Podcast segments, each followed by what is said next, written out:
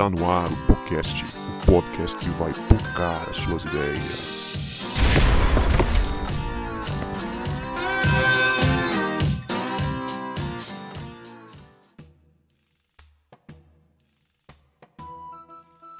Para você que achava que a gente não voltava, a gente voltou e este é o podcast, o podcast que vai pocar as suas ideias.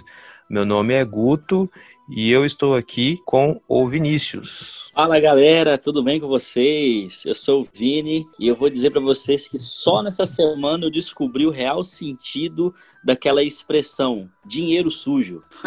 Ah, puxa vida, se eu soubesse que Vini ia fazer a entrada, eu também tinha feito uma entrada, mas tudo bem. Você não pode deixar passar, né?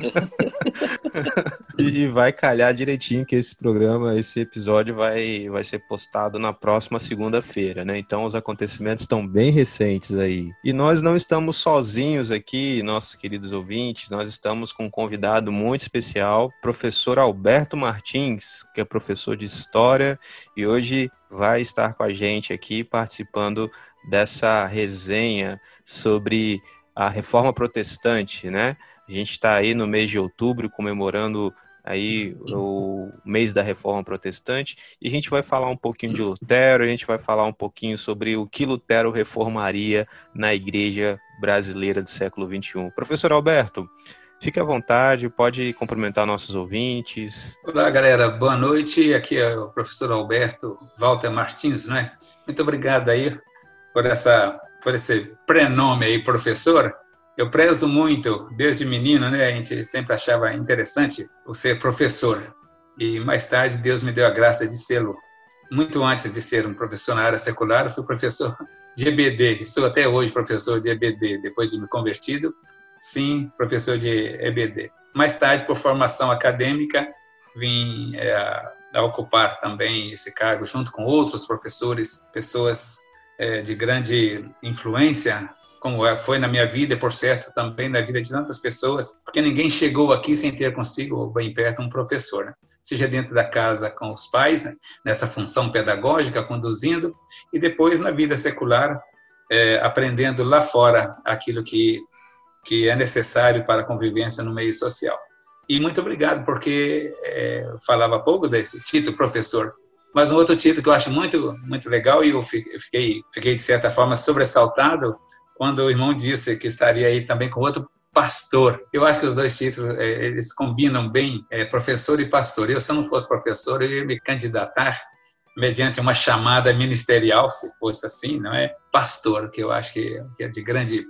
É, são os dois pontos, é, as duas, as duas personalidades que conduz a história humana é um é esse que leva ao conhecimento e o outro que aguça esse conhecimento espiritual é, de qual o mundo carece por estar caído, né, no pecado e carece da graça de Deus para a salvação.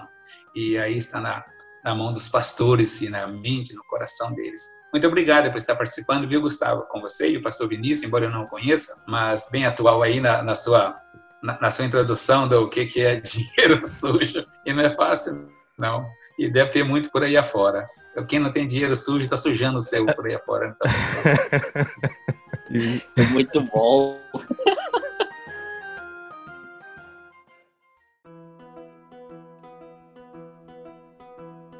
Estamos aqui nesse episódio especial da Reforma Protestante. A gente vai trocar uma ideia sobre a, a igreja atual, sobre o que, que levou Lutero a fazer o movimento que ele liderou, né? Talvez, não sei se era a intenção dele liderar algum movimento, a gente vai conversar um pouco sobre isso também, já estou deixando umas deixas aí. Mas o dia 31 de outubro é comemorado o Dia da Reforma Protestante, que foi esse evento que mudou não só a história da igreja, como do mundo, protagonizado pelo ex-monge católico Martinho Lutero, que, como se conta, né, não se sabe se o quão literal isso ou o quão de lenda que tem nisso, ele pregou as 95 teses na porta da igreja do castelo de Wittenberg no dia 31 de outubro do ano de 1517. Eu acho interessante, né, o professor Alberto. Tem muita coisa que se fala do Lutero. Uma vez eu ouvi que é,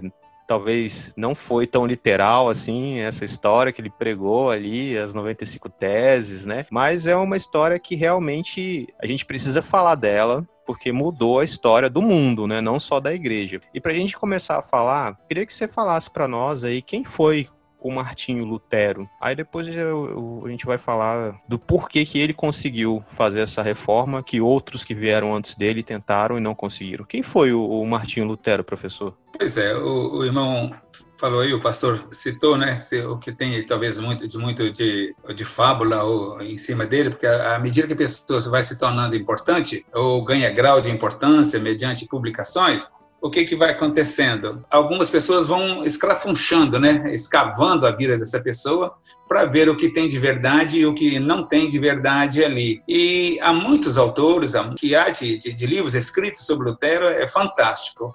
E isso por conta deste movimento que nós ficamos chamados, no mundo afora, da reforma protestante, né?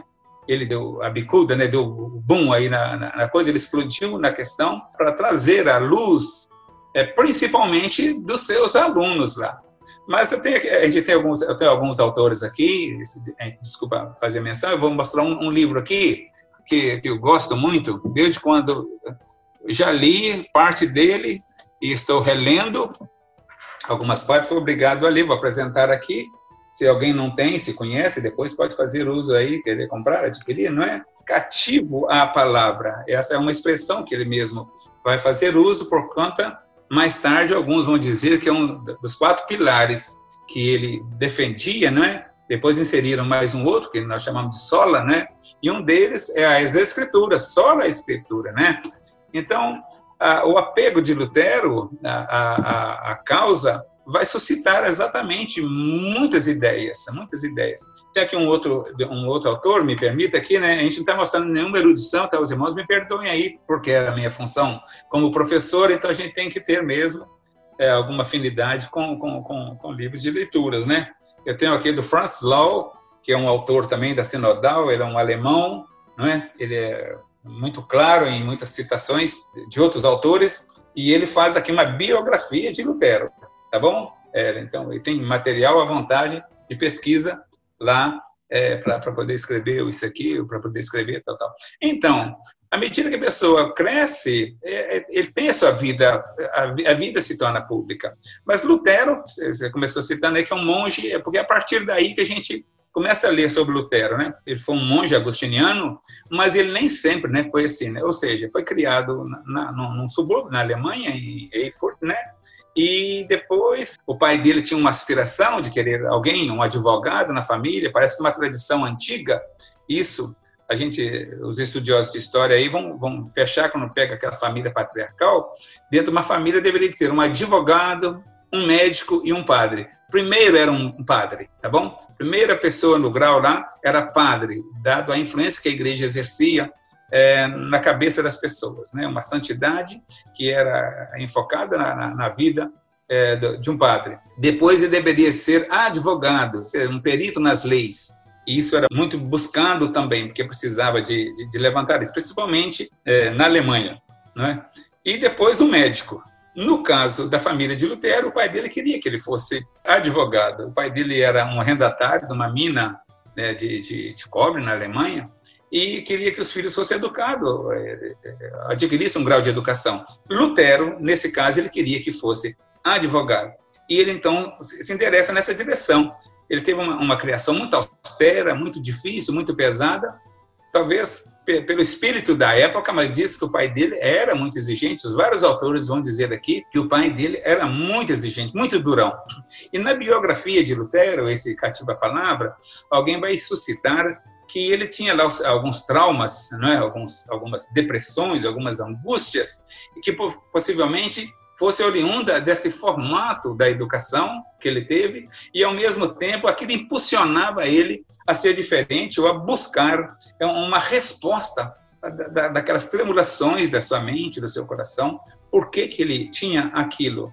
Mas era uma pessoa tremendamente dedicada e dedicada aos, aos estudos, né? Não era um pródigo, né? Diz que não era tão tão inteligente ou mais inteligente do que todo mundo, não é? Ele diz alguns autores que ele tinha uma certa dificuldade e até alguns até oprimiam ele até alguns colegas também, né, eh, trazendo para hoje aqui, não ser anacrônico, né, um bullying né, da época, né, fazia aquelas, aquelas questões.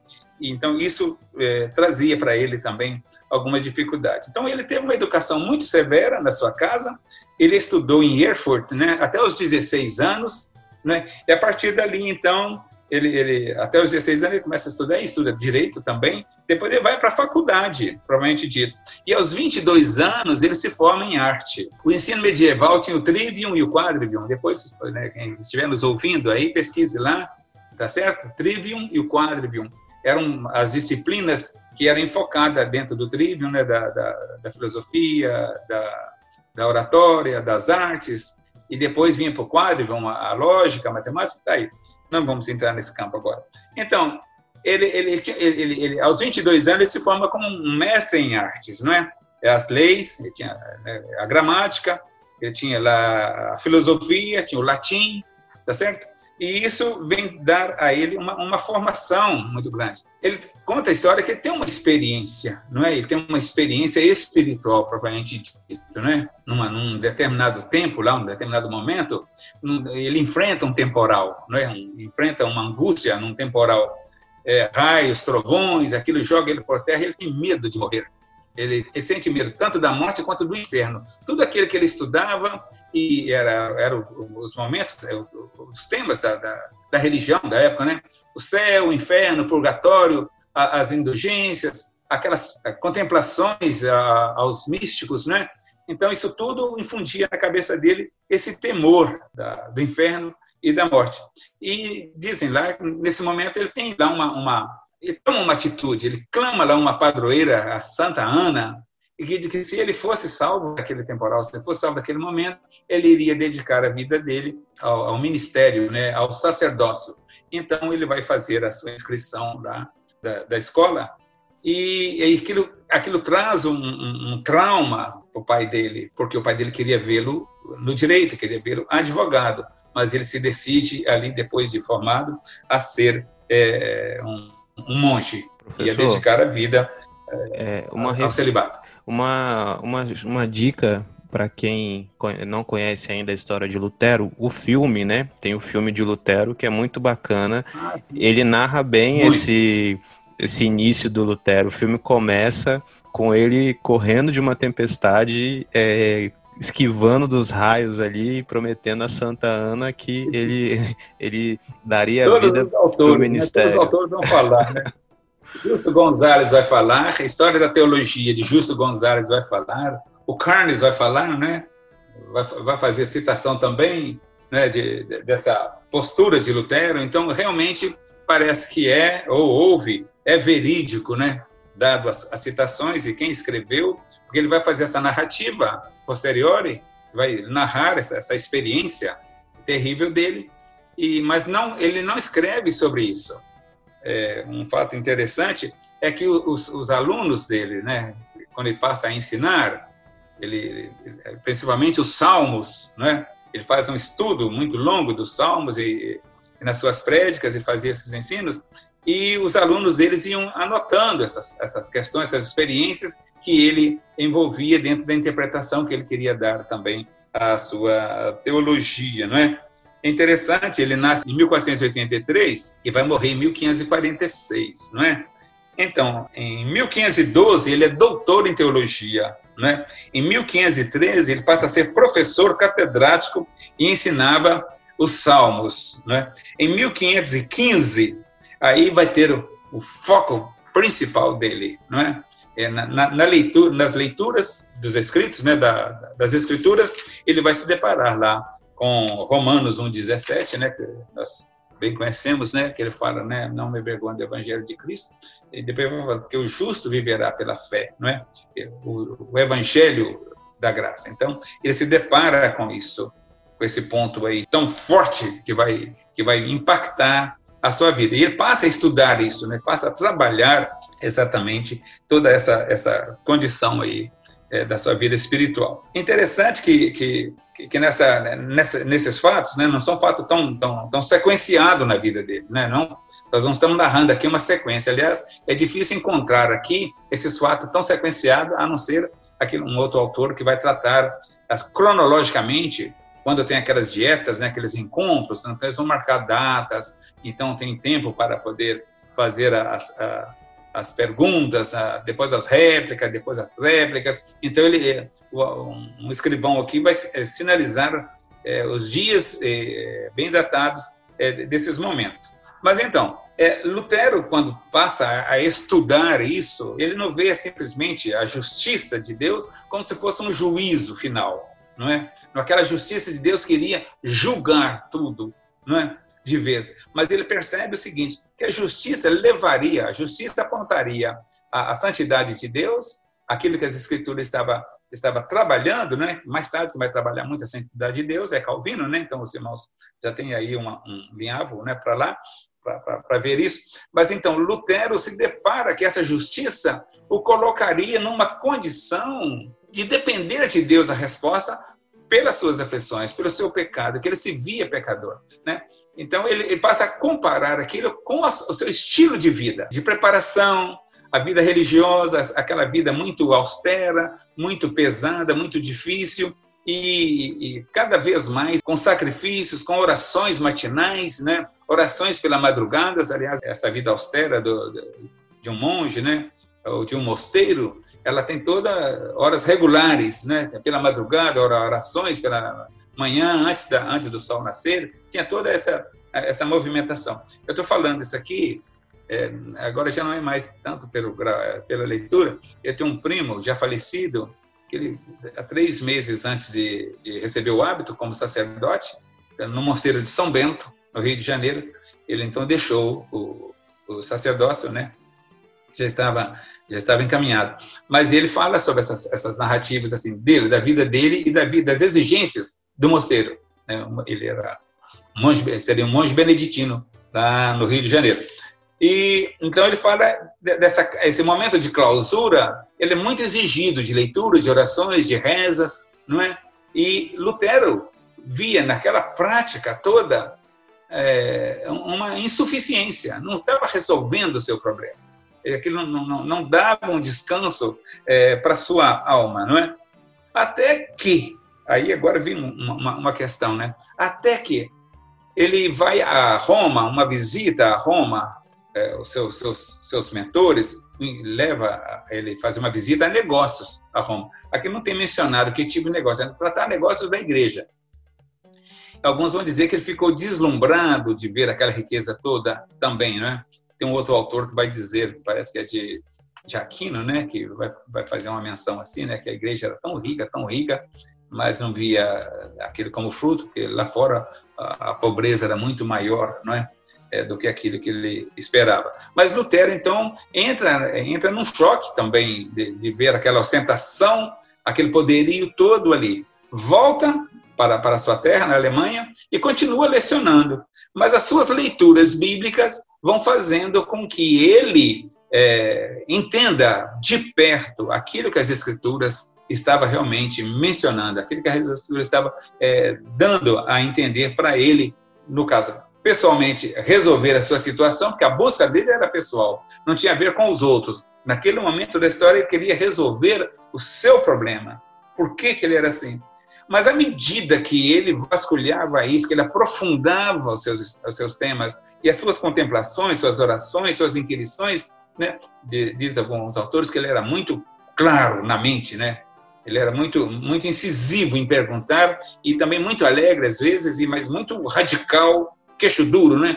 Ele era ele ostentava uma radicalidade naquilo que ele que ele buscava e, e exigia também dos outros. Então, à medida que ele vai localizando para ele uma resposta, ele vai comparando lá fora que a igreja, o meio que ele vivia, tá? o clero que ele vivia e o, aquela, a cúria romana na sua estrutura não praticava aquilo que se pregava, né? porque viviam a, a, em torno de uma tradição, né? da tradição.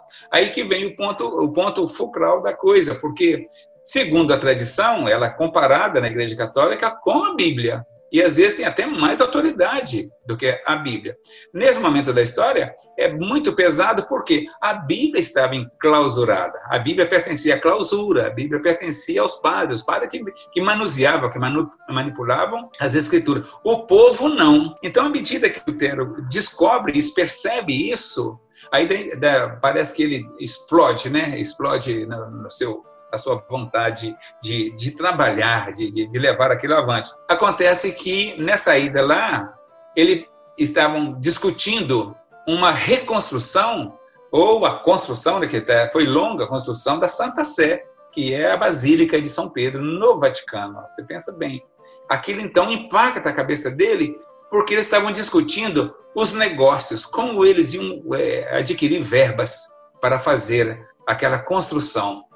E um dos, um dos pontos, né, porque os outros pontos aí vai envolver os príncipes, vai envolver os reis, vai envolver os duques, vai envolver aquela estrutura de poder político que estava distribuída na Europa de ponta a ponta, da Alemanha à, à Espanha, como se diz, né? Da Alemanha à Áustria, à Bélgica, vai, vai, vai pegar todo, tudo isso aí. E um dos pontos chave ali era a venda de indulgências.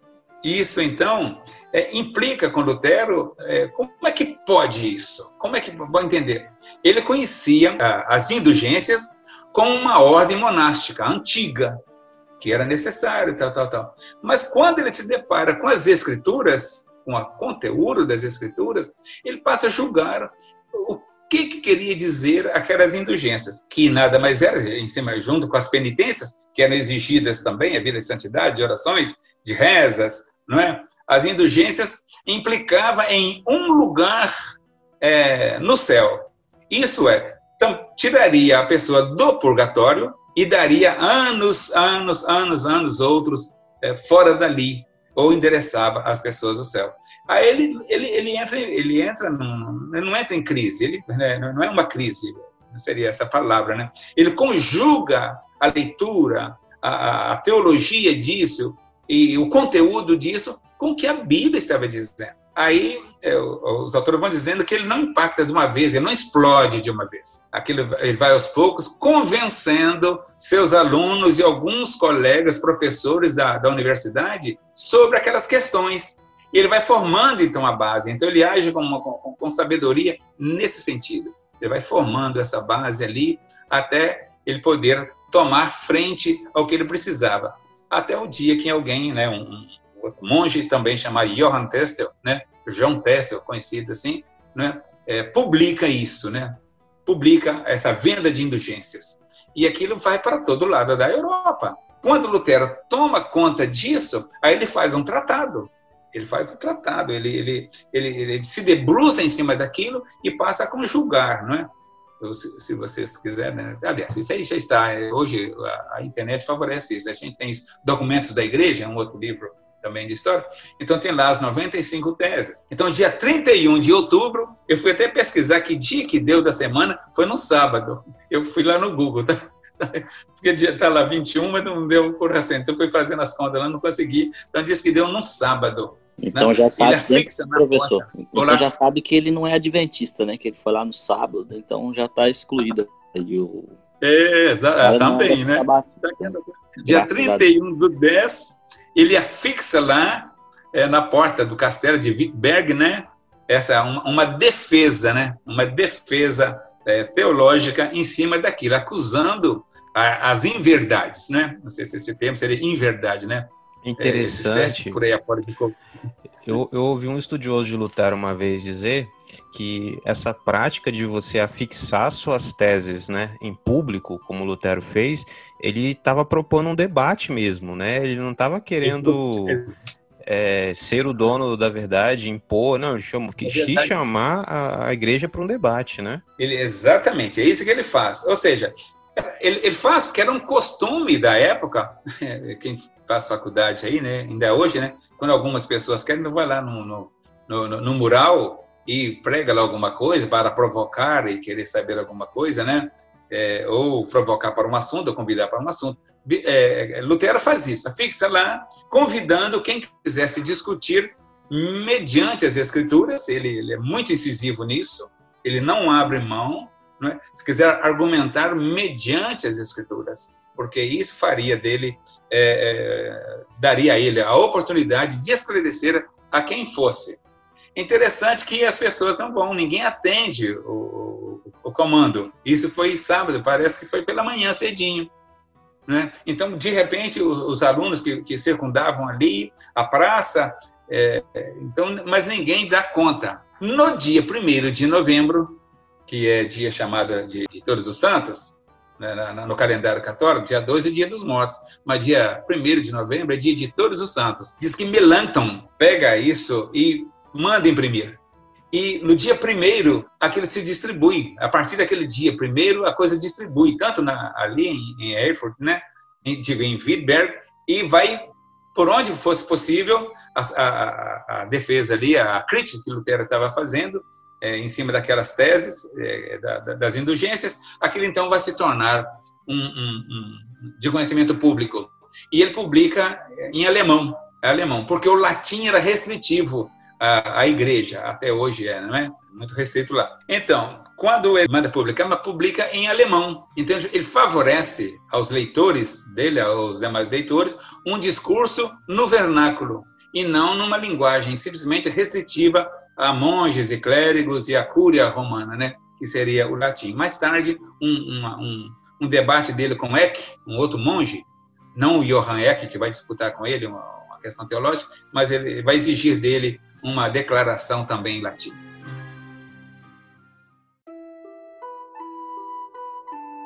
Bom, a gente já viu aí um pouco da história do Lutero, né, de sua formação e como ele conseguiu é, iniciar esse movimento, né, que resultou nessa que nós conhecemos hoje como uma reforma protestante. E eu queria perguntar para o professor Alberto por que que o, o Lutero conseguiu ir adiante com todas essas ideias, né? E outros antes dele não conseguiram, como o John Hus, que foi queimado vivo, né?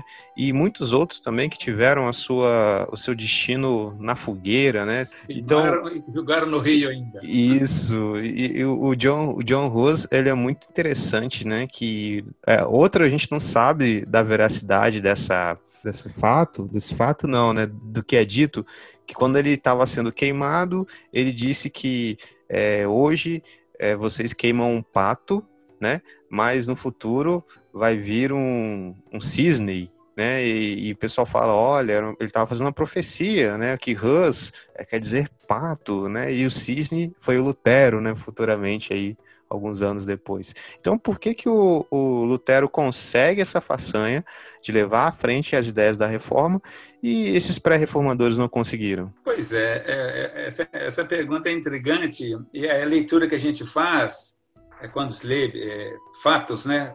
não vou dizer de biografias, porque tem um autor aqui que vai dizer que Lutero teve uma, esse autor aqui, o, o Hans, ele vai dizer que Lutero tem uma biografia muito curta, muito pequena. Ele faz, digo, o que ele escreveu sobre si é muito pequeno. Os que estudam, os historiadores que vão fazer pesquisa sobre ele, além de se deparar com essa biografia pequena que ele faz, pouca citação, o que, que se tem são citações mais sobre Lutero né, seus discursos, sua teologia, e lá também suas pregações, seus livros, dezenas de livros que ele escreve, não escreve um só, tem muitos livros, não é? Pois é. Mas tem uma coisa interessante dentro dessa pergunta: por que, que Lutero fez o que fez e outros não fizeram? Eu, vou pegar uma frase que a gente já ouviu falar por aí afora, não sei quem falou, mas assim, né? Você precisa ser gente do seu tempo. É, me lembro lá do meu sogro, quando pastor, ele, ele citava alguém não é? Um outro autor falando assim, né? Que para pegar o evangelho você tem que ter o jornal do dia em uma das mãos e as escrituras ou a Bíblia na outra mão. Então, com isso você está então fazendo ali você tem campo aberto para você pregar. Então, Lutero, embora não tinha na mão o jornal do dia, mas era um homem do seu tempo. Ele observava, conhecia isso tudo.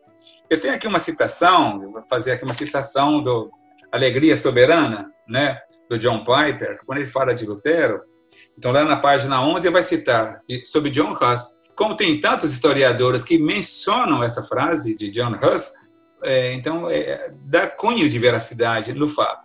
Então, quando inquirido, lá em 1531, quando Lutero é inquirido sobre essa questão, é, por que, que ele estava levando aquilo avante, é, o autor Eiko Obermann vai citar assim, abro aspas aqui, né, que é a citação de Lutero. John Haas profetizou sobre mim, quando escreveu na prisão na Boêmia. Eles irão agora assar um ganso, pois Haas significa ganso. Mas após cem anos, eles irão escutar um cisne cantando. A estes eles terão de tolerar, e assim haverá de continuar, se isto agradar a Deus. Então veja bem, quando alguém percebe o seu tempo, o seu momento. Então é preciso é, nós entendemos isso. Uma vida, uma vida com propósito, né?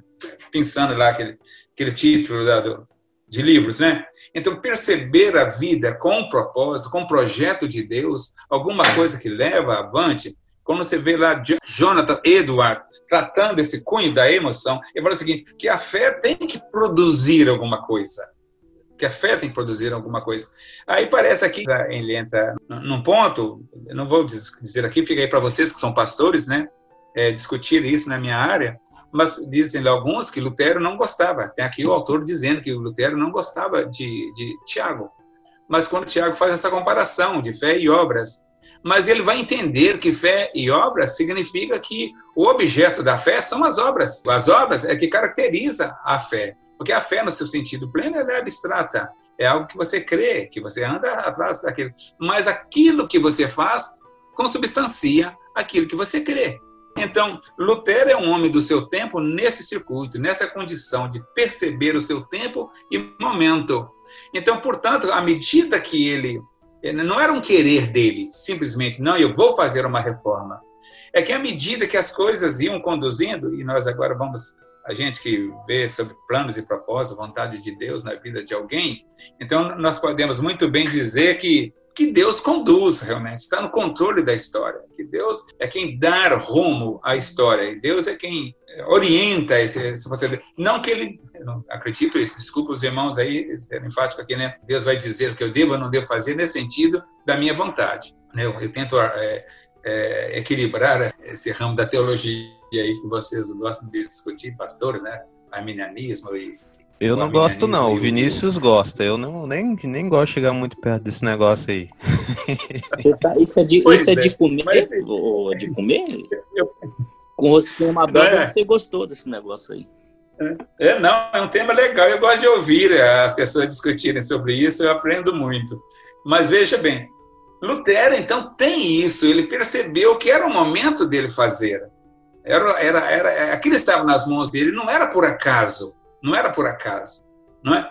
Porque ele via a, a vontade de Deus declarada nas Escrituras. Se ele é, entendia que lendo as Escrituras, as Escrituras fala consigo, quer dizer que há uma suficiência nas Escrituras de falar. Então é perceber o seu tempo, o seu momento e avançar. E nós vamos entender isso na vida dele muito claro, não é? Ele, ele vai passo a passo, e ele vai dizer que tinha muita coisa para fazer, não é?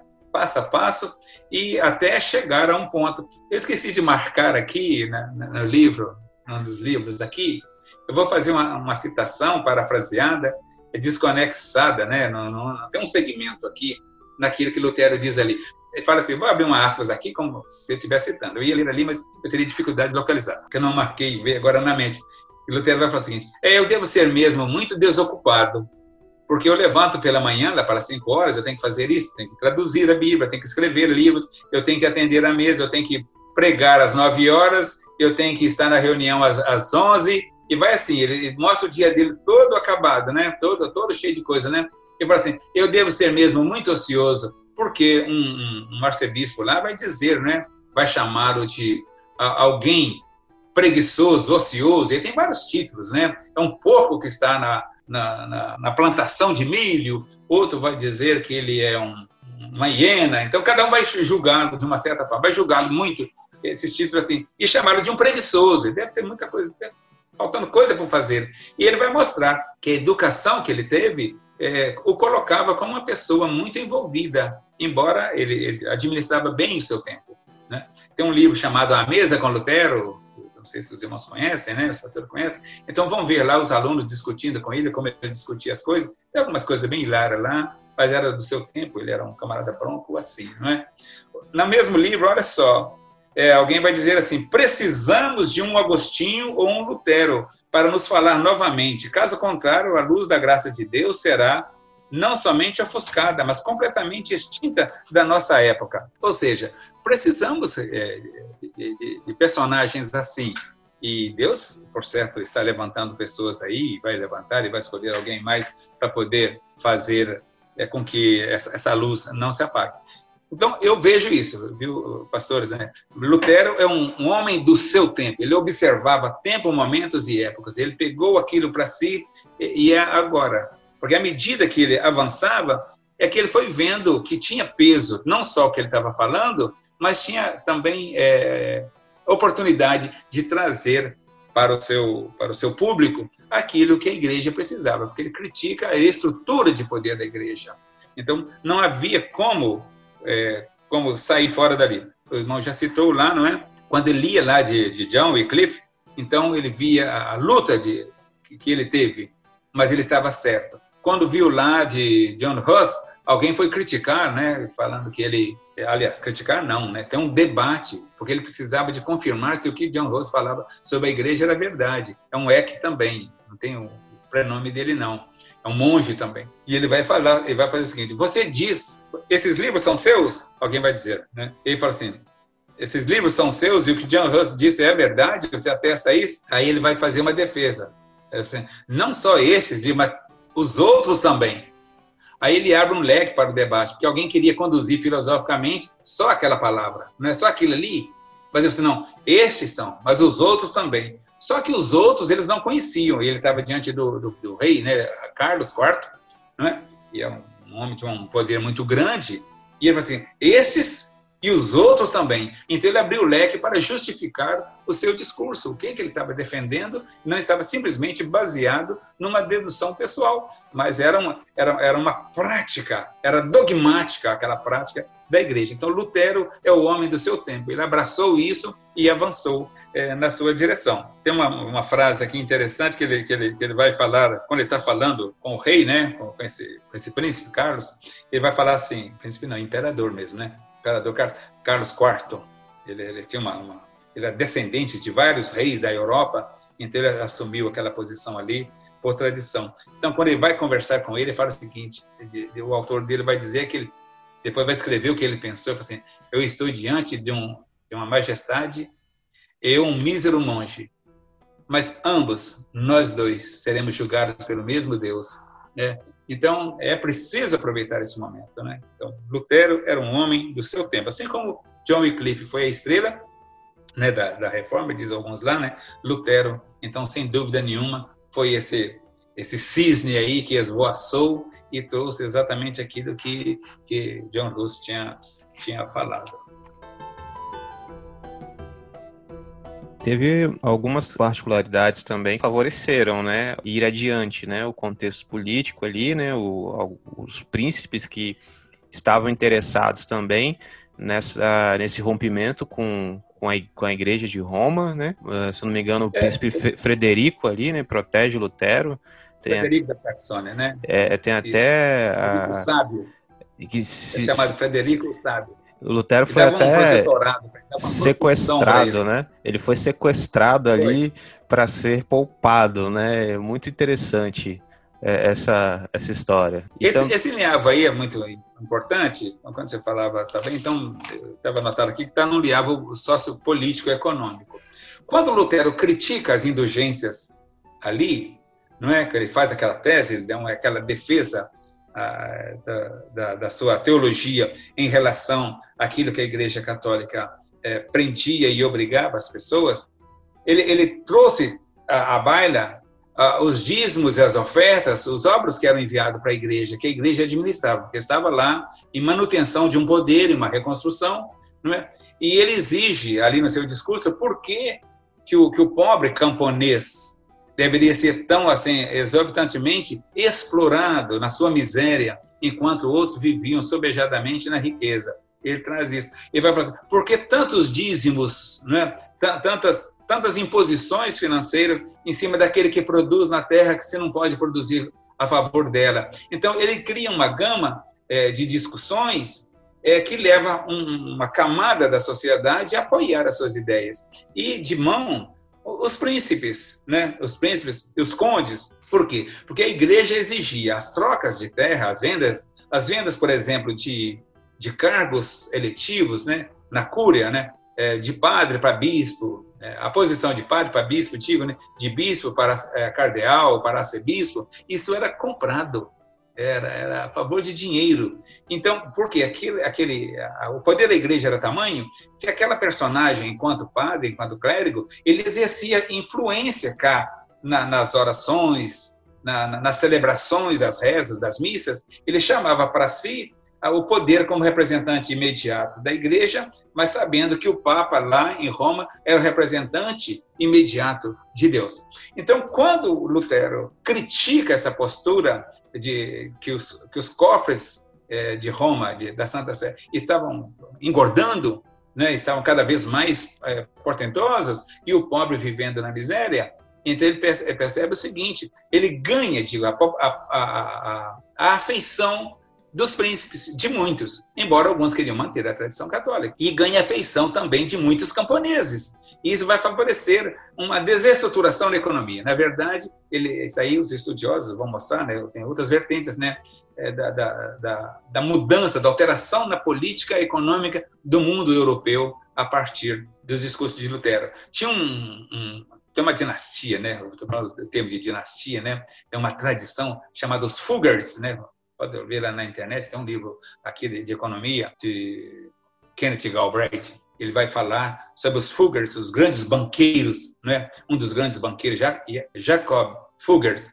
Ele tinha financiamento lá na, na, na Basílica de São Pedro. E ele investe lá com uma promessa de que metade do que fosse rendido, ele não se intrometia nem em política, nem em religião. Ele queria dinheiro. Ele dá ensino para isso, né? ele ensina isso. Está lá nos, análise da história mostrando. Um bom banqueiro não deve se intrometer com política, deve ser parcimonioso, bem caladinho. Quem quiser mexer com dinheiro, não dê opinião em política nem em religião, só em dinheiro. Então tem, tem que ter foco. Isso aí é uma filosofia dos Fugres. Então ele via na, na captação do, dos recursos da indulgência também um tanto de valores. E ele emprestava dinheiros. Aí a igreja critica, chamada usura, que é tirar juros daquilo que se empresta. E Lutero mostra que alguém seria justo trabalhar, porque dinheiro não se fabrica, não se inventa dinheiro, então deveria se trabalhar. E que o camponês seria justo em vender e ganhar e obter lucro por aquilo que ele vende, porque tem lá atrás. É, tem todo um linhavo em cima disso, né? não é uma vertente que nós vamos entrar agora. Né? Mais tarde, Max Weber vai falar sobre essa, essa questão, é? Da ética protestante, o espírito do capitalismo, e vai mencionar essa ética suscitada pela reforma, depois vem nos puritanos e até desencadear no mundo mais próximo de nós é, essa, essa diferença é, que vai surgir aí quando Lutero mexe com isso. Porque Lutero a, mexe gente, exatamente nesses pontos. A gente já começa a ver o quanto que a reforma mudou o mundo e não só a igreja, né? A gente vê aí, mudou né, a, a ética aí. influência muito grande do, em, em, relação ao dinheiro, ao lucro, né? A igreja condenava o lucro e, daí o Lutero e os reformadores vêm com essa com essa teologia aí que, que vai é, dizer, né, que vai favorecer o ganho uh, e, e, o mundo mudou mesmo, né? E na opinião do mudou. senhor, qual foi a principal ou quais são as principais contribuições da reforma para a igreja, para o mundo, para a sociedade atual? Olha, eu, eu, eu, vou ter que laçar braço, né? Eu sou é, laçar os enlaçar os braços, né? Ombrear com tantos outros. É, o que a gente vê, é, estaria repetindo o que vocês, pastores, e pregam e ensinam, né? E que nos é de grande valia, de grande valor, é o conhecimento da escritura, né? O, o que, o que, que, que, contribuição ele trouxe? Quando ele apontou as escrituras como, como ponto de, de, de fé e de obras e de prática, né? Ele mostrou que a vida pessoal, o indivíduo, ela estaria bem amparada em crer e em praticar, porque é o princípio que ele adota lá, ele queria uma resposta para si, e na verdade isso transfere para qualquer pessoa, né? Quer dizer, a partir do que se conhece das escrituras, escritura pelas escrituras, sem, sem nenhum ponto, né? É, de acréscimo. Então, a partir daí, nós vamos ver que ele vai, Lutero vai trazer à luz o que as escrituras diz, vai falar das relações individuais, a relação pessoal, a relação com a família, a relação com a sociedade e a carência que o mundo tem de uma fé que não é simplesmente um título de parede, não é um quadro, um quadro simplesmente, ela exige ou aponta uma ação, uma ação construtiva, tendo em vista é, o outro. É o outro lado que, que Lutero vem trazer, que eu acho que é, é uma contribuição fantástica, mostrar a, a igreja, o quadro da igreja, que a igreja é o reflexo do indivíduo, ou seja, o que a pessoa é cá, o ajuntamento da igreja lá vai fazer com que ela tenha uma forma maior. Mas ele joga também isso é também em contraposição. O que é a igreja também está refletida no indivíduo. Então, ele mostra esse valor que a igreja teria é, de abraçar. Por isso, ele critica tanto a igreja. Alguns vão chamar que ele queria, é, alguns vão ah, pensar né, que ele estava trincando, né? Um dos seus debatedores vai discutir com ele, é um humanista, e vai teme, é, teme que ele que ele fosse é, dividir a igreja. E ele vai mostrar que ele não queria dividir a igreja. Mas quando ele ostenta algumas posturas da teologia, ele vai dizer, não tem jeito, já está dividido, porque ele mexeu com o bolso. Ele vai dizer o seguinte, né? Ele mexeu com o bolso do Papa. Ele mexeu no bolso do Papa. Quer dizer, quando os príncipes começam a puxar para cá e deveriam investir na, na, seu, na, na sua região, no seu império, e os condes, os duques, né, os reis. Então ele dá uma, ele dá uma abertura para que na história né, econômica vão chamar né, a burguesia, né, a burguesia econômica, queriam uma economia livre, uma economia não presa à crendice, uma economia em que alguém poderia chamar de economia liberal, não é? Então comprar e vender com quem você quisesse, produzir o tanto que quisesse. Então diz que Lutero vai vai entrar nesse linhavo. Então por esse lado também Lutero vai contribuir é, muito para para nós, né, para, para qualquer um hoje. Hein, professor? É, vale pensar também que Lutero ele não só contribui com a teologia, com a igreja, mas ele contribui com, com a educação também, né? E muitas pessoas não têm, não têm essa ideia, né? Rapaz, você. Pastor, rapaz, desculpa o termo rapaz aqui, com todo respeito. Não, fica, fica tranquilo que eu gosto, eu sou novo. Oi, moço. Olha só, rapaz. É, veja bem, que coisa linda e maravilhosa. Você falou aí de um caso interessante, né? O que que Lutero faz? Nós sabemos disso lendo, né? Ele traduz a Bíblia do latim para o alemão, é? Então ele vai dar uma, uma, uma abertura e vai, ele queria que as escrituras fossem lidas pelo povo e ele vai facilitar a criação de universidades, vai ampliar escolas, ele vai se preocupar com essa educação. Você falou exatamente nesse quadro. Mas era preciso que a Bíblia estivesse na mão do povo, para o povo entender.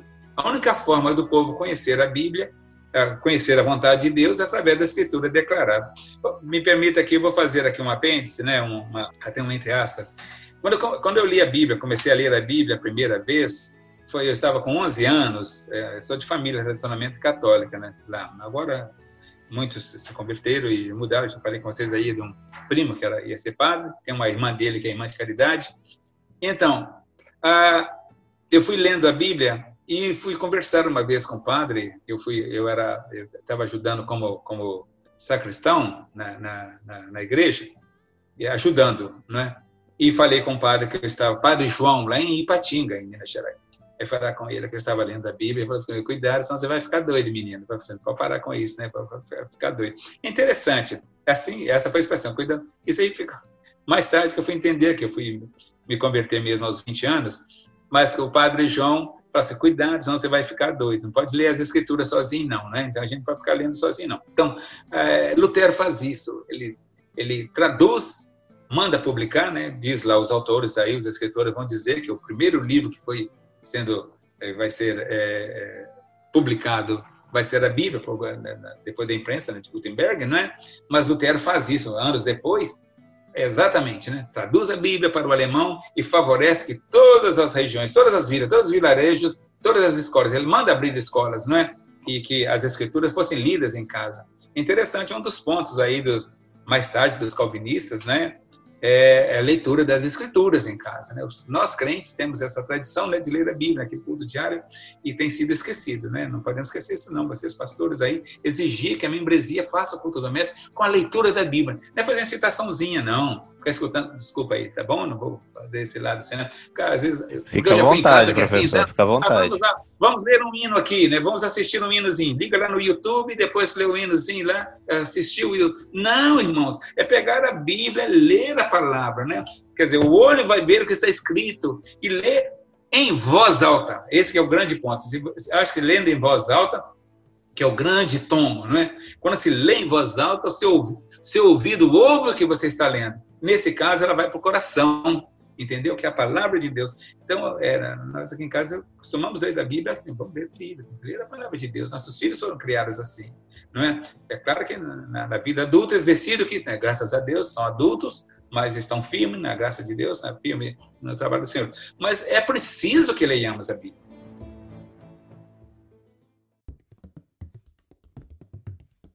Para a gente já caminhando para a conclusão aqui, que conversa boa passa rápido, né? E a gente fazer uma aplicação à nossa realidade, né? A gente viu aí é, um pouco do contexto que Lutero encontrou, né? Que incomodou ele, levou ele à ação e como ele fez isso.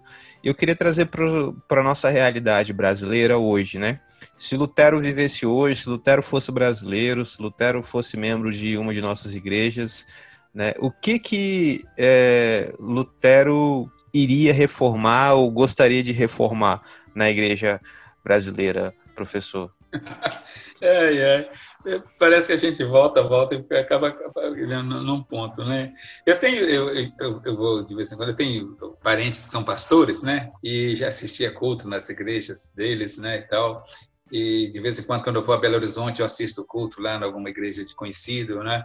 Agora, nessa pandemia, está um ano aí, nós estamos assistindo culto, mas a gente tem mais ou menos uma visão é, dos cultos. E assisti há poucos dias, menino, um pastor, um pastor até é, razoavelmente tradicional, ele usou uma frase seguinte, fala assim, né? É, em vez da gente ficar com aquele culto formal, cantando o hino lá do, do século XVI, aí, quer dizer, aquele culto, aquele hino pesado, aquele negócio todo. Então, é preciso entender, ou nós buscarmos, é, uma forma é, de atualizar a música, atualizar. Aí eu fiquei um meio que, né? Aí eu nem sabia se ele, canta, se ele cantaria que hino Castelo Forte é nosso Deus, porque foi, foi composto no século XVI e ninguém se atreveu até hoje a mudar a autoria do hino. Dizem que foi Lutero que escreveu, que ele gostava de música também e mandava cantar, né? ele compôs hinos, né? o mais famoso dele é o Castelo Forte, né? que nós conhecemos, mas ele cantava salmos, né? ele, ele, ele musicalizava salmos para incutir na cabeça das pessoas as escrituras. Não é? Então, hoje, parece que está vendo essa, essa, essa, uma vertente bem humanista, bem, bem, bem a título desse, desse lado aí de fora. Vocês percebem isso aí. Os cânticos não têm conteúdo teológico. Se você for basear assim, vamos, vamos ver a, a, a, a lógica, né? A, vamos dizer assim, a sistemática né, do cântico. Pega a letra, então começa a olhar, conjugar ali, tema mais temas.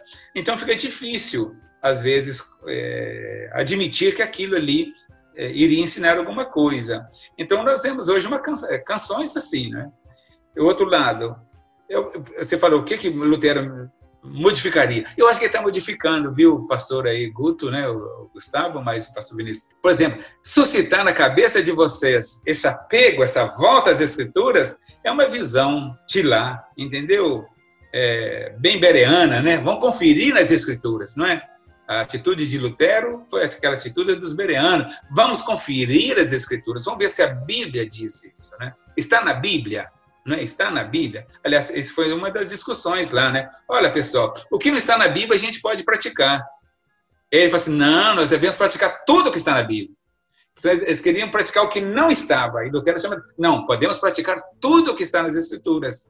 Então, essa volta à, à comunidade, à igreja, então precisaria de ser chamada a atenção. Essa influência do crente, onde quer que ele esteja, porque aquela frase, eu li uma frase ali que é bem parte, vou repetir. Quer dizer, eu estou diante do imperador. Saber que tanto eu quanto ele vamos ser julgados pelo próprio Deus não é tempo para se perder, não é? Então, eu acho que ele falaria isso, né?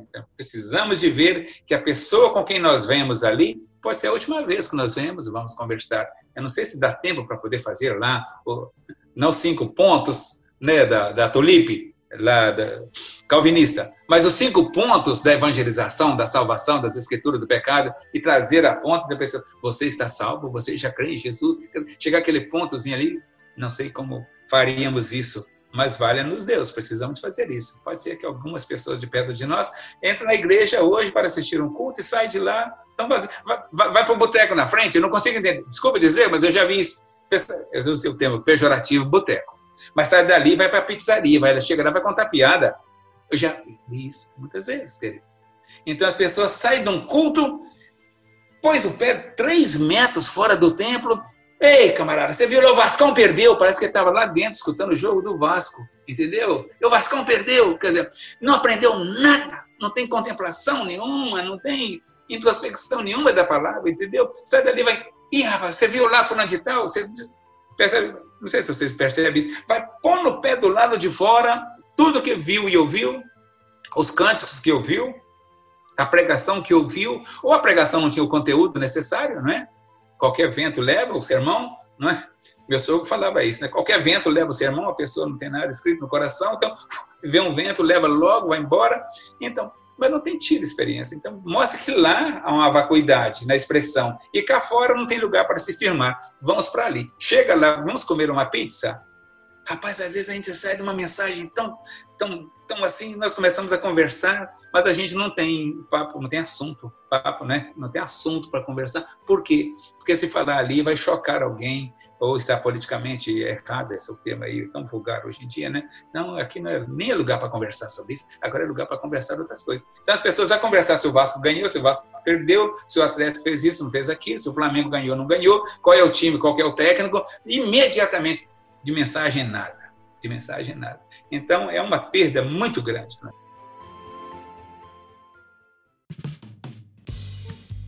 Pois é, o tempo está literalmente acabando. Temos quatro minutos aqui e queria desde já agradecer a sua presença aqui com a gente. Professor foi muito bom, né? Pena que o tempo é curto, né? Antes de passar a palavra para o professor se despedir, ô Vini, eu acho que o Lutero reformaria. Será que Lutero reformaria as igrejas de parede preta aí do worship? ah, tá não só tá? essa, mas um bocado aí, né, cara? Um bocado aí, né? É, tem um monte de igreja aí que se for é, ler um pouquinho lá da, da, das 90, só 95, 10, não precisa nem ler a, a, biografia toda, né? Se pegar só as teses lá, vão, vão ver que Lutero ia arrepiar os cabelos se tivesse aqui, né? pois é. Professor, te agradecer é, quem sabe aí a gente continua essa conversa aí, né, sobre a reforma, sobre outros fatos históricos. Meu sonho é ter uma série de sobre biografias aqui no, no podcast, né? Biografias de personagens da, da história da igreja. Quem sabe aí mais para frente, né? Queria deixar o espaço para o senhor se despedir aí. Veja bem, você falou outro lado, interessante, né?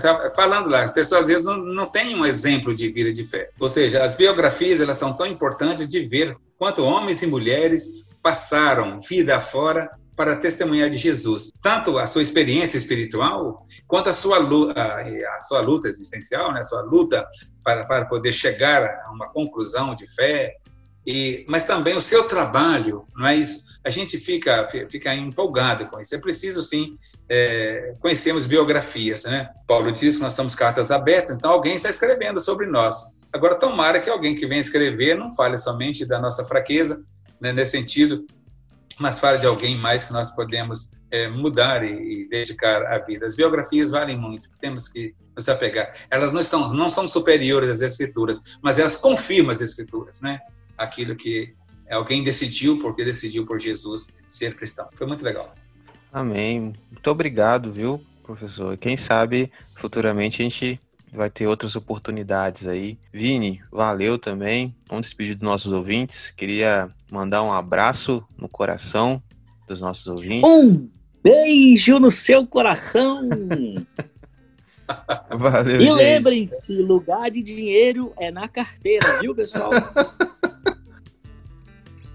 Depois dessa, É, só encerrando mesmo.